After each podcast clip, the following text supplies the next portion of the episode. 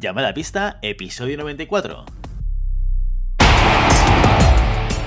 Hola, muy buenas y bienvenidas y bienvenidos a Llamada a Pista, el programa, el podcast en el que hablamos de ese desconocido deporte que es la esgrima. Este podcast está pensado por y para ese extraño parque especial colectivo de seres humanos que decidimos no dedicarnos ni al fútbol, ni al baloncesto, ni al tenis, ni a ningún otro deporte conocido, y que por el contrario preferimos, en pleno siglo XXI, blandir la espada y enchufarnos a la pista. Hoy estamos aquí un viernes más, una semana más. Maribel Matei, buenos días. Buenos días, Willy. Y Santiago Godoy, muy buenos días, Santi. Buenos días, Willy. ¿Qué tal, Maribel? ¿Cómo estáis? Bueno, felices y contentos, ¿no? Después de esta semana grande de la grima, de la, de la, de la grima. De la grima. De la esgrima, de la esgrima, de la esgrima española, ¿no? Por fin, competición, Maribel. ¿Cómo, cómo te sientes? ¿Cómo, ¿Cuál es tu, tu situación emocional en estos momentos? Mira, yo tenía 100.000 cosas que hacer de la universidad y las dejé todas. Me he tragado todas las competiciones, todas, y las que no se transmitían con el engarde actualizando, vamos, cada segundo. O sea, para mí ha sido como metadona, ¿sabes? Metadona hasta que vuelva las competiciones internacionales y poder hacer las reviews. O sea, es, el Campeonato de España ha sido mi metadona. Eres una auténtica adicta. Yo he hecho lo que he podido, me he ido conectando, eh, pero claro, sin saber exactamente a qué horas, aunque sí que es cierto que en nuestro grupo de Telegram teníamos la suerte de contar con Mar, que era una de las personas que estaba retransmitiendo eh, la competición. Y por ahí, por ese canal, nos iba diciendo, ahora, a esta hora, tirarán eh, o saldrán los espadistas eh, masculinos, a esta hora los sablistas o las sablistas femeninas, etcétera, etcétera pero eh, siempre con este escollo, ¿no? Y este problema de poder calcular bien el horario de a qué hora va a pasar determinadas cosas. Pero bueno, la verdad es que vi muy poquitas esgrima en directo y, eh, y, bueno, todavía sigo pendiente de que lo suban, suban la grabación y que pueda verlo en diferido, por lo menos. Ya está subido, ya está subido, no sé si entero, si se puede ver entero, pero ya está subido por lo menos en parte. Creo que el equipo, el señor equipos aún no está subido, por lo menos a, a la hora en que estamos grabando, ¿no? Pero ya se puede ver y para quien no lo haya visto, eh, por favor, los asaltos, eh, hace meses que no vemos asaltos de, de, tanto nivel y tenemos ahí a la mejor esgrima española que podemos verla, que es accesible. O sea, que todo el mundo va a ver por lo menos su arma. Totalmente. Oye, pues vamos a ir con las noticias de la semana porque dentro de esta sección de llamada pista hablamos mucho de esta competición. Si te parece, vamos con las noticias.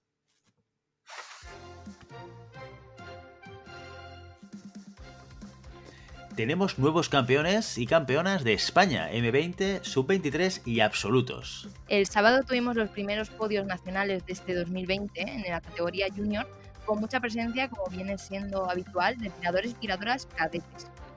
De hecho, en la espada femenina, tres de las cuatro medallistas eran de categorías inferiores. Una de ellas fue Nicole Lixandlu, que con 17 años nada más se colgaba un oro en el junior, un bronce en el equipos con barajas y un bronce en el absoluto, cerrando una gran temporada que empezó con un segundo puesto en Amposta a principios de temporada cuando aún podíamos tirar. En la final ganó 15-12 a Claudia Rivas del club Lázaro Cárdenas, que se llevó también la plata en el equipos y un bronce en el senior. Los podios lo completaron la jovencísima Elena Linares Urbina, que además tenemos a su madre aquí en el grupo de Telegram, tiradora del 2006 de Alcobendas, y Dana Raposo del Club Olimpo, que partía a priori como favorita por ranking. Por equipos, el bronce se lo llevó la Sala de Armas de Madrid. ¿Y qué pasó con la espada masculina? Pues que Llenan con él consigue el título en su último año junior, después de que el vigente campeón Javier de los Mozos cayera en 8 contra Alex Gilabert, que se llevó la plata. Primeros puestos para la sala de rima de Amposta que completaron Daniel García Miguel, de Lázaro Cárdenas, y Alberto Luque Bernal de Pozuelo. Los equipos vencedores fueron Burgos, Amposta y Pozuelo también. Vamos con el sable. El sable femenino junior y sub-23 tuvo como vencedora absoluta a María Ventura, que arrasó en la competición y que no se ha bajado del podio esta temporada. La tiradora de barajas ganó en las finales a la hasta ahora campeona Ainhoa Pérez y a Elena Hernández, ambas del Sama, y a Paula Montoya y Carlota del Valle en semifinales. Una lesión, un percance, le impidió terminar el absoluto que habría sido su tercera competición en el fin de semana. El resto de medallistas individuales fueron Iciar Gallardo en el M20 y Fabiola Villegas en el Sub-23. Por equipos, las armas de armas de Madrid recuperó el oro por encima del Club de Esgrima de Madrid y Barajas. Por su parte, el sable masculino estuvo un poco más reñido. Tras el pinchazo de Alonso Santamaría y Carlos Flores en 16, Santiago Madrigal ganaba en la final 15-12 a Gerardo Lillo, ambos medallistas del sub-23 también. Su compañero en el CEM, Daniel Fernández y Jorge López de Greñú del Sama completaron el cajón. Por equipos, los sablistas del Sama no se querían quedar atrás, querían igualar a sus compañeras y se llevaron el oro, ganando al CEM en una final que se decidió por dos tocados nada más. El bronce fue para los tiradores de Leganés. Y finalmente tu arma, el florete. ¿Cómo quedaron los podios de M20 y Sub-23? El florete femenino tuvo un nombre propio durante estos días, que fue el del Club Cardenal Cisneros. De las ocho medallas repartidas entre las dos categorías individuales del M20 y del Sub-23, el club madrileño se llevó siete. Ari Castro, oro y bronce. Arianda Tucker, una plata y un bronce. Un oro para Teresa Díaz y dos terceros puestos para Beatriz Fernández y Sofía Gaidós. La medalla que queda, en la última, se la llevó la tiradora de 16 años de Barajas, Claudia Portillo. Como no podía ser de otra forma, el Club Cardenal Cisneros ganó el oro por equipos tras derrotar al primer equipo de Barajas, club que consiguió también el bronce con su segundo equipo. En el masculino nos llevamos una sorpresa Luis Díaz, vigente campeón cadete, ganó el junior consiguiendo su tercer campeonato de España. El tirador del Sama de 17 años ganó al catalán Eric Fernández 15-8 después de derrotar en semifinales a su compañero de equipo Gabriel González. Gaby compartió el bronce con Adrià García Mur. Por equipos vimos a los hermanos Fernández, a García y a Arnau Guma vencer al Ateneo de Madrid. La sala de armas se tuvo que conformar con un tercer puesto. Y vamos con el plato fuerte, el Campeonato de España absoluto. El senior dio muy poquitas sorpresas, los favoritos cumplieron. En florete masculino, como siempre, Carlos Llavador se proclama campeón de España por séptima vez consecutiva. Una verdadera leyenda lo de, lo de Carlos Llavador. El tirador madrileño tuvo una competición muy plácida, ganó a, Nacho Bretó, que venía de ganar el, el 23 solo pudo sumar dos tocados, el tirador de Cisneros, y el único tirador del SAM que pudimos ver en, el fin de semana, Roger García Zorriz, solo le pudo meter cinco tocados.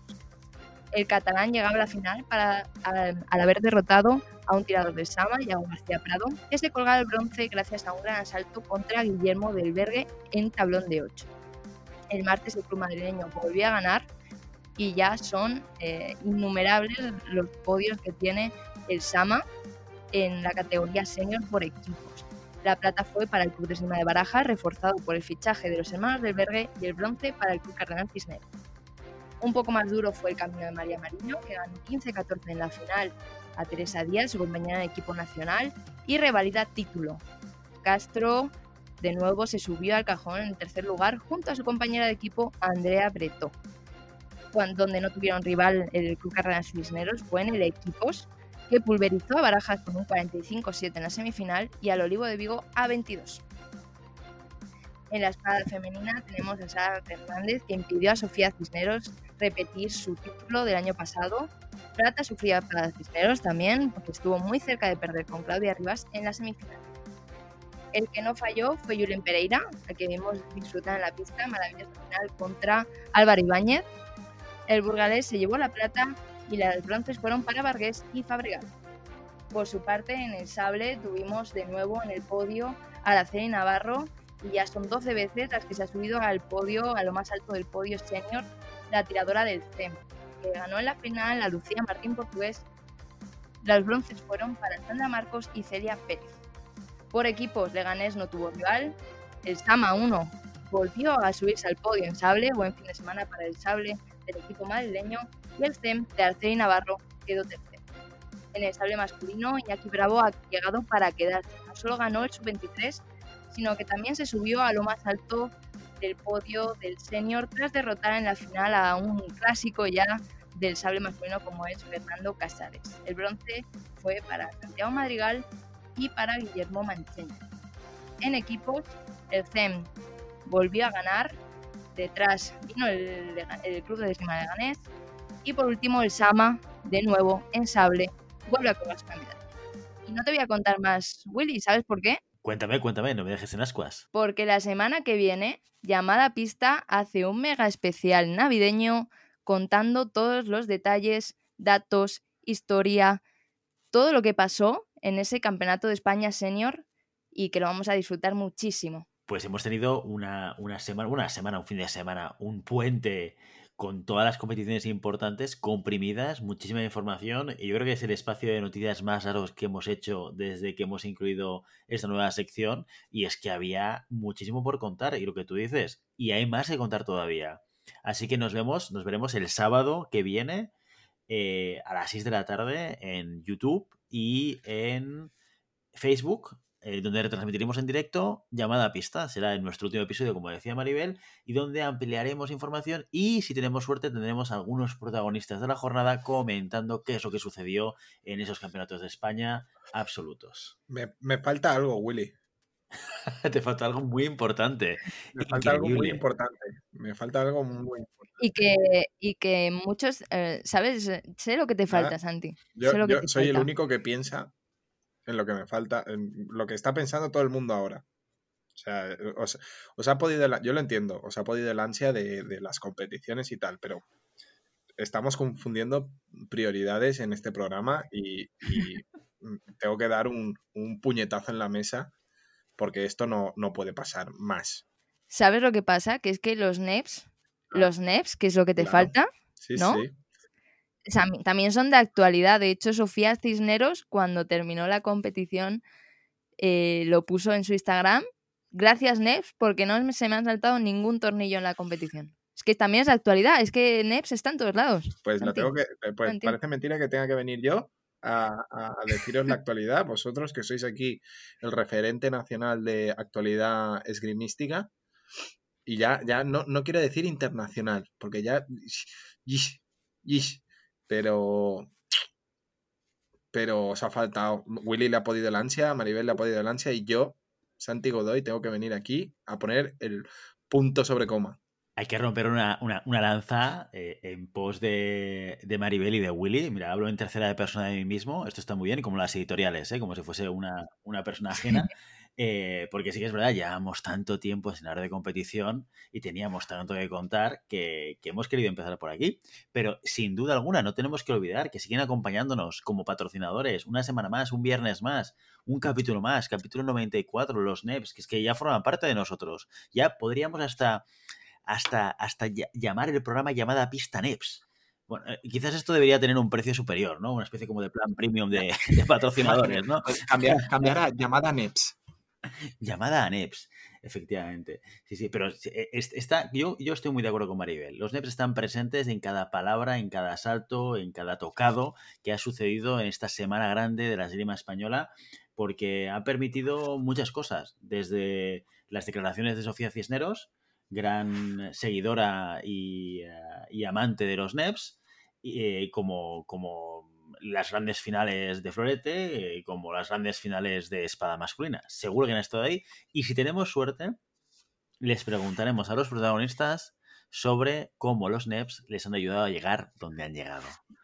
Pero no solo de patrocinios vive el hombre, amigos míos. También viven de los mecenas, que es otro tipo de patrocinio. Y que, como bien decía Santi, pues que aquí, oye, le llamamos mecenas y a veces también les llamamos edus. ¿Por qué? Porque la mayor parte de nuestros mecenas, por casualidades de la vida, se llaman Eduardos cosas que tiene la vida. Así que recordad, si este programa os gusta, si este programa os entretiene, si este programa os informa, si este programa, no sé, os da pena alguno de nosotros, sabéis que tenéis una manera también de apoyar a llamada pista, que es a través de un mecenazgo eh, que te permite conseguir muchas cosas interesantes. Desde que nos envías un audio y lo ponemos en el programa así, a las bravas, de, de buenas, eh, y sin editar. Bueno, esto esto igual no. Pero mm, publicamos el, audio sin ningún tipo de problema. Lo segundo, te nombramos en el programa. Tienes tu espacio en el cual vamos a decir tu nombre, tu apellido como nuevo mecenas de llamada pista. Y por último, podrás alardear con tus colegas de hacer algo que se está volviendo muy de moda, que es ser mecenas de llamada pista. Y además es que los mecenas también están bastante de actualidad porque ya lo comentamos en el grupo de Telegram Mané Villadóniga estuvo ahí presente en el Campeonato de España Senior por equipos. Estuve viendo su asalto gracias a la escuela Ateneo, que estuvo retransmitiendo aquellos asaltos por equipos en los que tiraban y que no se retransmitían a través de la liga y pudimos eh, ver a Villadóniga eh, disfrutar como un enano tirando y gesto muy bonito del, Centolos de, apoyar a, su tirador que se había quedado sin compañeros. Así que desde aquí un saludo Villadóniga que te estuvimos viendo. Pues si no solamente de patrocinios vive el hombre, y menos el esgrimista, si no solamente de mecenas vive el hombre, y menos el esgrimista, y tampoco de campeonatos, algo de contenido tenemos que traer hoy. Santiago Godoy, ¿qué podemos compartir hoy con nuestra audiencia? Mira, em, muy de moda también y muy, muy actualidad, no, muy de moda, la verdad. Esto es muy, una frase muy tuya. Muy de actualidad, que es más de Maribel. Eh, soy más, más completa, más... más profesional, se nota que, eres del gremio. Más de actualidad es el hecho de cómo hemos podido gestionar la motivación de todos estos tiradores em, con, la, con la carencia de las, las competiciones, ¿no? Entonces, esto viene de una conversación que yo tuve con mi gran amigo y compañero eh, Alex González, eh, director y entrenador del, club CELC, del Lázaro Cárdenas, que por cierto, enhorabuena por todos sus triunfos, porque es un trabajo, la verdad es que muy bueno. Em, ¿cómo, podíamos mm, mantener esa motivación de un equipo de competición cuando no hay competiciones? ¿no? Siempre hemos estado hablando de los objetivos, em, es la clave de cualquier tirador, ya lo, lo dijo Llavador, lo dijo Julen, eh, lo hablamos también de manera, con, manera poco así por encima con, María Mariño, de qué importante es la motivación del objetivo, ¿no? Entonces, ¿qué pasa cuando ese objetivo, que es la competición, que es el campeonato de turno, ya no sea solo el de España, ¿no? El de campeonato regional o el campeonato autonómico, eh, desaparece. ¿Cómo conseguimos mantener esa motivación? Entonces han ido saliendo eh, muchas alternativas eh, y vuelvo a mencionar aquí a Alex porque él tuvo una, un, como una, un giro ¿no? en todo esto de si no hay competición me la invento. Entonces sí que es verdad que a un tirador de competición es muy difícil motivarlo de otra manera que no sea con la competición en sí, ¿no? Es, es un perfil de, tirador que realmente se mueve por ese instinto de querer competir. ¿Qué pasa con toda esa gente que mm, si no puede competir, cómo consigo que vengan a la sala o cómo consigo que en el momento que, incluso cuando no pueden venir a la sala, ¿no? Que no pueden entrenar, no pueden ponerse el traje, cómo conseguir esa motivación, ese, ese, esa manera de, que sigan enganchados y que no, que no caigan en, esa pequeña depresión que pueden haber caído. Incluso lo estuvimos hablando con Julen, ¿no? De que fue duro para él en un, en un momento, por, por poner un, un ejemplo extremo, ¿no? Es un tirador joven que está mm, luchando por un puesto olímpico, de repente, ¡pum! Todas las competiciones se anulan. Ya no solo las competiciones internacionales, sino que todo elemento competitivo se ha anulado. Entonces, lo más importante que creo que ha venido por parte de entrenadores y, dirigentes del club es darle una vuelta de cómo podemos, utilizando palabras de, de Maribel también, cómo podemos dar esa metadona a los tiradores para conseguir que ese, esa motivación pueda, pueda seguir eh, empujándoles, ¿no? Y que no caigan en, en, un, en un bajón, ¿no? No caigan en un pozo. Entonces, creo que em, voy a hablar del ejemplo este de, Lázaro Cárdenas, voy a hablar del ejemplo que, que, hemos hecho nosotros en el club. Y bueno, me gustaría saber vosotros también vuestra, vuestra opinión sobre, cómo podemos trampear esta, esta ilusión ¿no? de, competición. Entonces, por ejemplo, el Lázaro Cárdenas lo que hizo es, al enterarse de que se anulaban todas las competiciones, generó una liga interna con todos sus tiradores. Y eh, lo que hacía era una competición completamente em, eh, completa, valga la redundancia, ¿no? Había premios para los participantes, había premios eh, para los ganadores, eh, los NEPs estuvieron presentes también en los, en los premios de, la liga y la verdad es que según palabras de él, tuvo una acogida espectacular, tanto por los tiradores como por los padres de tiradores que veían que sus, que sus hijos y sus hijas pues tenían esa carencia y que esto, este elemento les pudo pues dar un, un respiro, una bocanada de, aire y, poder conseguir mantener esa, motivación. Y de manera, bueno, más, más simple, ¿no? Pues, manera más, más concentrada en, lo que es el, eh, a nivel local, ¿no? que podría ser el club. Entonces nosotros, por ejemplo, en el SAC lo que hemos hecho es potenciar la, la, pool. Entonces, eh, lo que hemos hecho es que cada pool tenía un premio. Entonces, hemos conseguido que en vez de ser una liga en donde al final eh, consiguen, ya es el más que famoso jamón de la, de la liga, del campeón de la pool del SAC, lo que hacíamos era, además de ese premio final, cada pool tenía un premio, un pasante, un, guante, eh, una hoja. Entonces lo que haces es que ese, esa motivación por el premio trampea eh, ese sentimiento de competición. Al final es una competición, te tienes que preparar, tienes un objetivo. Quizás no es el, objetivo de campeón de España, que, que puede ser mucho más grande, mucho más magnífico, pero sí que es verdad que independientemente de que seas campeón de España o no, el hecho de conseguir que el tirador pueda dar lo mejor de sí, no necesariamente en una competición oficial, sino que sea dentro de la sala, se puede conseguir. Entonces, es un es algo que nos ha enseñado también esta, esta pandemia, es el hecho de que podemos, dentro de los clubes o a nivel, a nivel personal nuestro, tenemos mucho margen para poder eh, incentivar lo que es la competición, ya no solo a nivel oficial, sino también a, nivel extraoficial. Y creo que es algo muy, muy importante y que se puede hacer. Al igual que estuvimos hablando de las nuevas tecnologías, cómo se podían utilizar las nuevas tecnologías para mejorar eh, o para complementar el trabajo de sala, creo que también tenemos un, un océano azul de oportunidades dentro de nosotros, dentro de nosotros, dentro de la sala, para poder también potenciar lo que es el, espíritu competitivo, que ya no solo eh, podemos buscarlo fuera de la sala, sino que hay elementos que nos permiten poder eh, buscarlos dentro de la sala.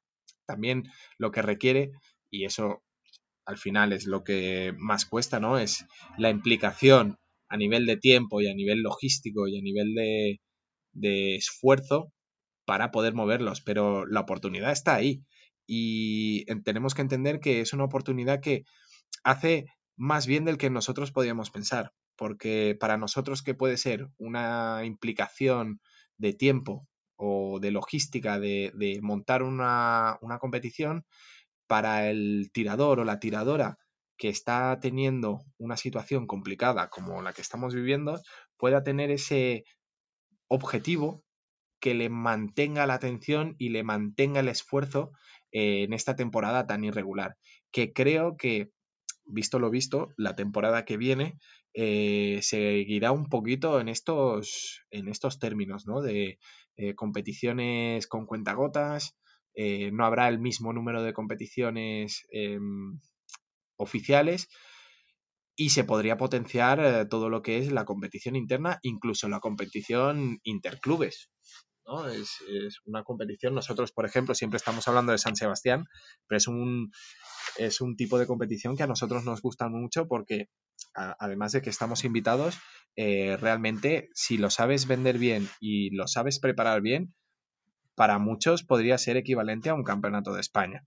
Entonces, no hace falta ya irse tan, tan lejos como cruzar una comunidad autónoma, sino que lo puedes hacer o lo puedes intentar montar dentro de tu región o dentro de tu comunidad eh, con diferentes clubes. Y esto realmente, eh, vuelvo a repetir, es más bien un, un potenciamiento de, los tiradores a que no dejen de trabajar, porque podemos pecar o podemos caer en el error de si no hay competiciones, ¿para qué entreno? No, no. Si la, competición al final es el, fin último, pero el entreno eh, se tienen que mantener, porque en el momento que tú dejes de entrenar, no es que te quedas en el sitio, es que empiezas a dar pasos hacia atrás.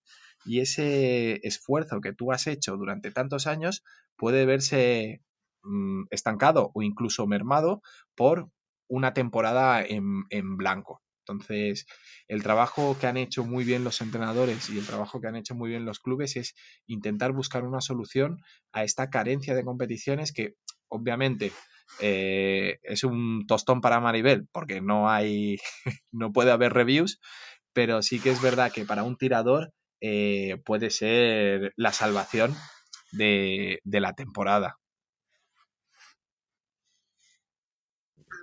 A ver, a mí me encantan las competiciones. De hecho, yo cuando tiraba es que me encantaba competir.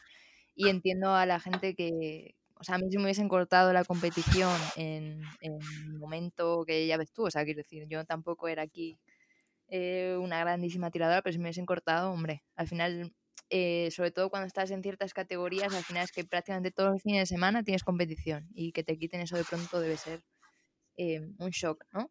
Eh, yo desde, desde mi experiencia, lo cierto es que primero yo trabajo con niños muy pequeños y lo bueno que he tenido es que en, en, esta, en este retome de actividad en septiembre que tuvimos, pues han venido muchos nuevos que, que, no habían competido antes y de hecho muchos de los míos aún no habían competido porque son pequeños, M11 e incluso M13 que nos han llegado bastantes nuevos o que eran muy intermitentes y que ahora están más, más fijos. Entonces he podido explotar más objetivos de, de aprendizaje. Entonces he podido explotar con ellos, pues, eh, a ver quién es el que mejor ha entrenado hoy y tal, para darles una motivación de, de, de aprender, de seguir aprendiendo, de ir aprendiendo acciones nuevas, de ir aplicándolas y demás. Entonces, eh, en eso sí que he tenido suerte de que no, bueno, suerte entre comillas, de que no mucha gente con la que yo trabajaba, no muchos niños con los que trabajan habían ido a una competición. Ahora, los que habían ido a una competición, pues obviamente son niños y les encanta y se lo pasan pipa. Entonces, lo que hemos intentado hacer eh, y lo que de hecho esta semana, se lo he dicho a Santi of the Record, eh, empezamos con las pools de Navidad, que son como las pools más eh, especiales porque tienen premio, porque que son unas chuches, ¿sabes? Que tampoco tiene más, pero a ellos ya les hace ilusión, entonces ya vienen. Eh, al final de entrenamientos eh, que los nuevos se han juntado con los que ya llevan un tiempo, pues han surgido amistad, han surgido piques, ya quieren ver quién queda por encima del otro. O sea, eh, entonces ese tipo de pools de control, pues intentamos meterlas de vez en cuando para que tengan un poco, además de conocer la competición, porque para que empiecen a, a, conocer cómo es la fórmula de competición y demás, eh, también es una motivación para ellos de, jo, voy a trabajar mejor, que es que la semana que viene hay pool. ¿sabes? Entonces avisamos con tiempo y demás. Y, y a mí lo de los campeonatos interclubes me parece súper buena idea. De hecho, eh, mi club, el Club de Sima Baja Onda, eh, participaba en, en, la pool, una pool abierta que tenía el Sama, que es Club Hermanado, de, de pequeñajos y, siempre nos, ha gustado mucho llevar niños porque al final eh, para ellos es otra cosa, ¿no? En nuestro club es muy pequeñito, al final los grupos son pequeños, terminan conociéndose entre todos y, al final tirar con otros tiradores en una competición que les parece más seria, les parece como más seria, entonces ya se la toman, ya no son mis compañeros, ya son gente de otro club, entonces a los pequeñitos les encanta, entonces ir metiendo a unas incluso no hemos hecho muchas pools por problemas de gente. O sea, llega un momento que la restricción de aforo era tal que era imposible hacer una pool. O sea, llega un momento en estos meses que era muy complicado porque mucha gente se había quedado en casa, porque había zonas confinadas, otras no. Entonces, eh, pues metes objetivos en entrenamiento de a ver quién eh, consigue esto, a ver quién, o sea, pequeñas motivaciones que a los niños ya les, les pica entre ellos, de forma sana siempre, obviamente, y que, y que les anima a seguir aprendiendo para, para, el día en el que haya competiciones pequeñas, porque en su caso pues no, no es el objetivo de competición, entonces no, no, no, se prepara tanto obviamente como una persona que va a un campeonato de España, que va a un torneo nacional, pero que en el momento que haya competición y estén preparados para competir, la conozcan y además tengan esa, esa sensación de que ya han hecho pequeñas competiciones antes. Es curioso porque nosotros tenemos, tenemos muy, muy interiorizado las competiciones para niños, ¿no? A nivel, a nivel local. a nivel de club, ¿no? O a nivel de coles. Yo hago muchos intercoles también. Em, pero llega un momento en cuando son ya M12 o infantiles, ¿sí? M15, llega un momento en que ¡pop! Desaparece. Esa, esa, esa, necesidad desaparece. ¿Por qué? Porque la cubre, en este caso, las competiciones oficiales federativas, ¿no? Ya sean autonómicas o sean, o sean nacionales. Pero si hacemos un, una revisión, eh, se puede hacer para cadetes, para infantiles, para sub-23, para junior, para absoluto. Lo único que es eso, la, la, la logística la logística de prepararlo y un poco el, la faena que es prepararlo, pues bueno, es tiempo. Pero, ¿por qué lo tenemos tan interiorizado para, eh, para mm, eh, categorías de formación? Y en este caso que desaparecen las competiciones, es de, hostia, han desaparecido las competiciones y ya no podemos hacer nada. No, sí que se pueden hacer. O sea, realmente se puede hacer lo que hay que eh, cambiar los, los, objetivos de club también, ¿no? Es decir, si yo no tengo eh, ese elemento externo que me, que me cubra esa necesidad de competición, la, el, el, esfuerzo que yo puedo hacer para llevar a los chavales de competición o a los, a los absolutos de competición se tiene que transformar en el hecho de esfuerzo en generar competiciones dentro del club para ellos, ¿vale? Pero no es ya no es un tema de hacer una pool. No, no, no, no me refiero a eso, sino hacer una competición. Es decir, eh, vuelvo a remitir al, a, los de, a mis compañeros del CELC. Em, siguen siendo los mismos del club, siguen siendo los mismos tiradores. ¿Qué es lo que cambia? Pues todo el envoltorio. Ya hay podio, hay regalos, hay, hay, bueno, hay todo lo que puedan encontrar en una competición lo tienen dentro de la sala. ¿Sí? Entonces, si tú consigues que esa motivación eh, sea exactamente igual a la de un campeonato de España, el objetivo de poder mm, mantener esa atencionalidad de ese tirador y esa tiradora eh, se cumple. Entonces, esa temporada que a priori puede ser perdida porque ya no hay campeonato de España, eh, quizás puedes trampearlo con, oye, pues en la última competición de, de pues quedé campeón y, yo qué sé, me llevé un, traje chino, o una careta, o una espada, o un guante, o no sé qué. Entonces, al final, no es lo mismo, pero el trabajo o el, el, trabajo que hay que hacer para llegar hasta allí es exactamente el mismo que tendrían que hacer para hacer un campeonato de España. Entonces, lo único que cambias es el objetivo. ¿Es más trabajo para el entrenador y para el, dirigente del club? Sí, pero realmente es sembrar para recoger en un futuro, ¿no? Entonces, lo que te garantiza es que ese equipo de competición o te garantiza que esos tiradores de competición puedan mantenerse durante activos y pueden mantenerse interesados, que es lo que ha pasado ahora, ¿no? Es de qué ha pasado con los, con los con todos los tiradores que han perdido un interés porque han perdido un objetivo. Entonces, ese objetivo, si no lo tengo fuera, deberíamos ser capaces de generarlo dentro de mi sala. ¿Más trabajo? Sí, pero realmente es, la situación es tan excepcional que mm, merece la pena poder mm, invertir eh, esos esfuerzos para poder conseguir que mis tiradores no caigan en esa, en ese desasosiego de competición, ¿no? Entonces creo que se han hecho muy buenas iniciativas, se han llevado a cabo muy buenas iniciativas que creo que podrían, como lo, como lo de las nuevas tecnologías, podrían llegar para quedarse, ¿no? Es de, ¿por qué no, no hacer un, Nosotros, por ejemplo, cada año teníamos un, una, con un club hermanado aquí en, en, el Penedés, sí, la sala de armas Penedés, hacíamos un Garraf versus Penedés. Y quien era una competición por equipos, se presentaba un equipo infantil, un cadete y uno absoluto. Y quien ganaba se llevaba una panera con productos de, de cavas, eh, em, butifarras, eh, cualquier cosa. Cható de Vilanova, que es un plato aquí típico de, de la comarca. Pues bueno, mira, y tenías, los tíos se peleaban, tenías que ver cómo gritaban y cómo se peleaban, parecía la final del Campeonato de España.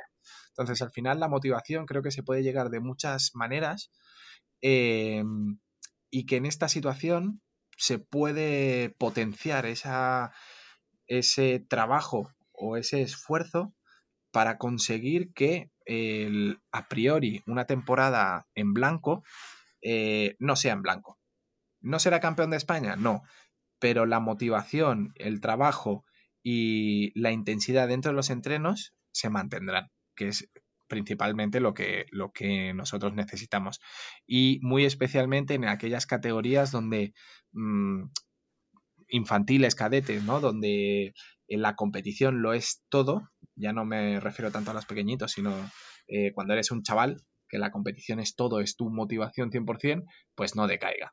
Bueno, además es que hay una parte de, aprendizaje en todo eso. Yo creo que lo hablábamos con Cristina Reche cuando ella lo que proponía era que en las salas se generasen dinámicas similares a las que sucedían en competición para que la gente esté preparada para ello, ¿no? Y es una pena eh, que, que, el hecho de que ya no podamos tener la propia competición hace que perdamos todavía mucho más y que no tengamos la oportunidad de trabajar todo ese, todo ese elemento que al final es eh, pues eh, el prepararte para la competición. Santi, lo comentamos una vez, el, concepto este de el olímpico de sala, ¿no? La gente que tira muy bien fuera de competición, pero en competición lo hace también. Parte del juego, parte de la dinámica, parte de la fórmula es aprender a competir. ¿Y cómo se aprende a competir?